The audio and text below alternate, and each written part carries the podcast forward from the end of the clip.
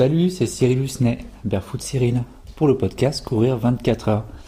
Bon, j'espère que ça va pour vous. Ici, il fait beau, on est lundi, j'enregistre, il est lundi. Hein. Euh, j'ai passé une journée hier de dimanche dans une brocante. J'ai vendu tout ce que j'avais dans mon garage, donc c'est une petite fierté pour moi. C'est à noter dans le calendrier. Je suis minimaliste jusqu'à ce que jusqu'au bout du bout du grenier, jusqu'au bout de la cave, jusqu'au bout du du garage. J'aime quand tout est propre et vide. et cette brocante m'a fait un bien fou.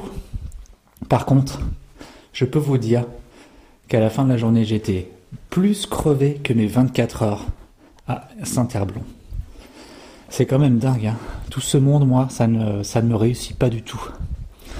Et sans transition, je voulais vous parler de mon prochain défi que j'ai découvert ce matin au détour de mes pérégrinations sur, euh, sur mes recherches, sur les réseaux, sur euh, des choses et d'autres que j'aime regarder pour notre prochain, euh, prochain projet de vie avec ma famille. Je vous en parlais il y a quelques épisodes dans le podcast. Et je suis tombé sur le 100 km de Bretagne. Donc, je ne sais pas si vous connaissez déjà, je vous invite à aller voir un peu sur internet, vous tapez 100 km de Bretagne. Et c'est un, 100 km donc qui se passe au mois d'avril prochain, 2023, et qui a pour but de faire plusieurs boucles de 21 km. Donc de ce que j'ai compris, de ce que j'ai compris sur le rapport de la description de l'événement, c'est-à-dire qu'à ce 100 km de Bretagne, enfin, sur le, lieu de l'événement, il y a plusieurs courses. Il y a des, un 10 km, il y a un 21 km, il y a un marathon et il y a un 100 km. Le 21 km fait un tour dans la campagne. Dans la campagne, euh, c'est au sud de Rennes que ça se passe, au, sud de Chartres de Bretagne. La ville exacte, euh, je vais vous dire ça tout de suite. C'est à Crevin, dans le 35. Et donc je disais, un grand tour dans la campagne, 21 km. Ceux qui font le marathon font deux fois le tour. Et ceux qui font le, euh, le 100 km font un peu plus de 4 fois le tour de ce 21 km. Donc on reste sur une boucle, on reste dans l'esprit du 24 heures.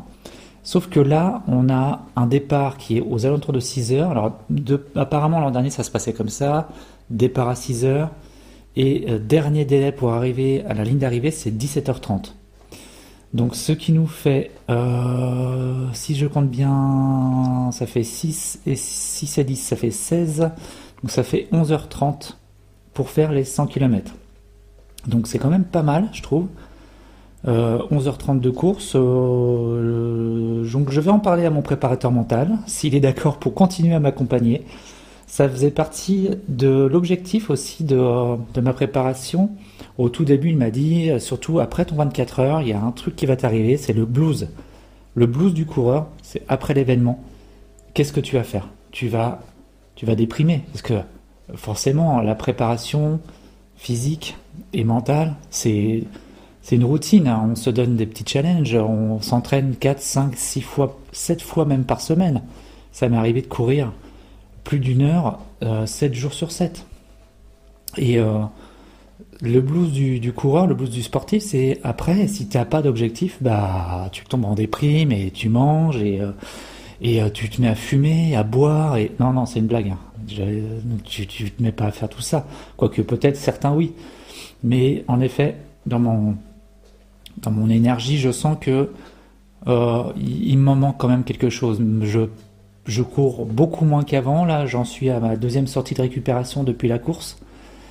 Euh, je vais aller courir ce soir. J'ai envie d'aller faire même une sortie de vélo. Je pense que je vais aller faire un petit Morpa, Versailles, euh, à peu près, ça va faire 30 km, un petit 30-40 km en vélo.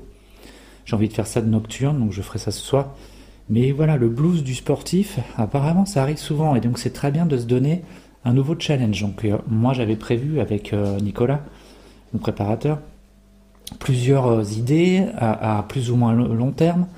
Donc j'avais comme idée de faire un peu une folie, hein, mais le marathon des sables parce qu'il y a une copine qui l'a fait il y a quelques années. Et ça m'a donné envie. Mais bon, là, je, sens que je suis carrément pas du tout au, niveau de ceux qui font le marathon des sables, donc je vais me calmer un peu. Ensuite, j'avais prévu de faire un gravelman.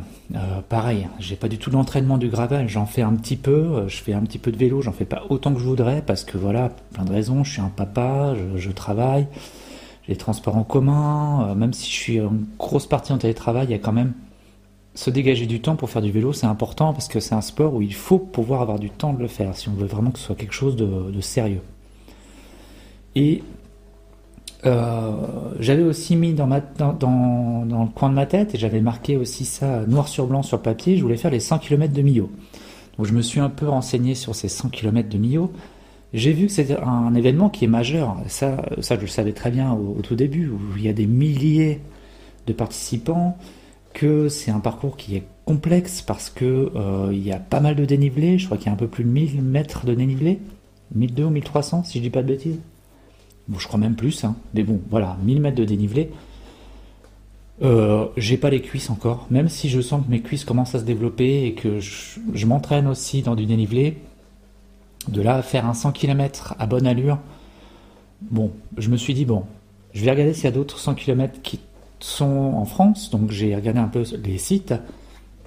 Eh ben, il n'y en a pas tant que ça, des 100 km en France. Il y en a dans le sud euh, Pyrénées-Orientales, de ce que j'ai vu. Euh, il y en a donc dans le sud, il y en a en Bretagne, il y en a dans le centre. Et euh, je me suis dit, bon, bah, les 100 km de Bretagne, ça me dit bien, comme mon projet de vie, c'est en Bretagne. Là, c'est le 35, moi, c'est plus 56 et 39. Mais je vais essayer. Donc là, avril, au niveau temps, ça me paraît bien, parce que là, on est en octobre, début octobre. Octobre, novembre, décembre, donc ça fait 3 mois. 3 mois. Janvier, février, mars, avril, 4, ça fait 7 mois de préparation. Je pense que c'est jouable. Donc je vais en parler cette semaine. C'est prévu qu'on se fasse un petit rendez-vous avec euh, Nicolas, mon préparateur. Et euh, on va se fixer ça. Donc voilà, je vous ai vous en parler euh, avec plaisir en tout cas de ce nouveau défi. Donc sur le podcast, là jusqu'à maintenant, vous avez vu des dans les titres des podcasts un préfixe avec 24 heures. Là maintenant, quand ce sera ciblé sur le 100 km, il y aura un préfixe 100 km. Et ce sera pareil pour Strava.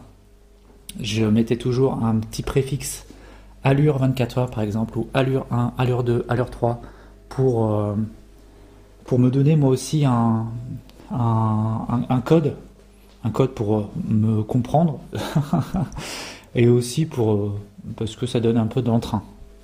Donc là, les prochains épisodes, ce sera sur ce 100 km. Donc je vais me préparer au 100 km je vais quand même un peu en parler à mon préparateur, voir s'il est d'accord pour me suivre dans cette aventure, qu'on se fasse un rendez-vous mensuel. Et puis euh, voilà, je vais continuer à faire des sorties longues. Là, j'ai envie de me faire un petit euh, marathon solo euh, que je ferai peut-être le week-end prochain. Ça me fera du bien, j'en ai envie, parce que j'ai envie de prendre du plaisir dans ma pratique. Et quand c'est quelque chose qui m'appelle, je le fais. Là, clairement, ce 100 km m'appelle. Je sais pas pourquoi. Je sens que ça va être une belle expérience. Euh, quand j'ai réfléchi à ça quand je suis rentré du travail euh, tout à l'heure, euh, et donc du coup je me suis documenté là-dessus, et je me suis dit, le jour des 24 heures, le plaisir pour moi il était au top. C'était vraiment, même s'il y avait des petits moments de mou, c'était vraiment pas, c'était c'était vraiment rien. Donc j'avais le sourire, j'avais le plaisir, j'avais le, le sourire de A à Z. Le plaisir était là tout le temps.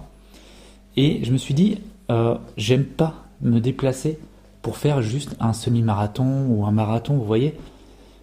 le semi-marathon de Paris, par exemple, ou alors le Paris-Versailles, ce sont des courses qui sont hyper connues et qui sont très proches de chez moi. J'en ai pour euh, le, Paris-Versailles, il y en a pour. Euh, j'en ai pour une heure, même pas une demi-heure pour aller là-bas.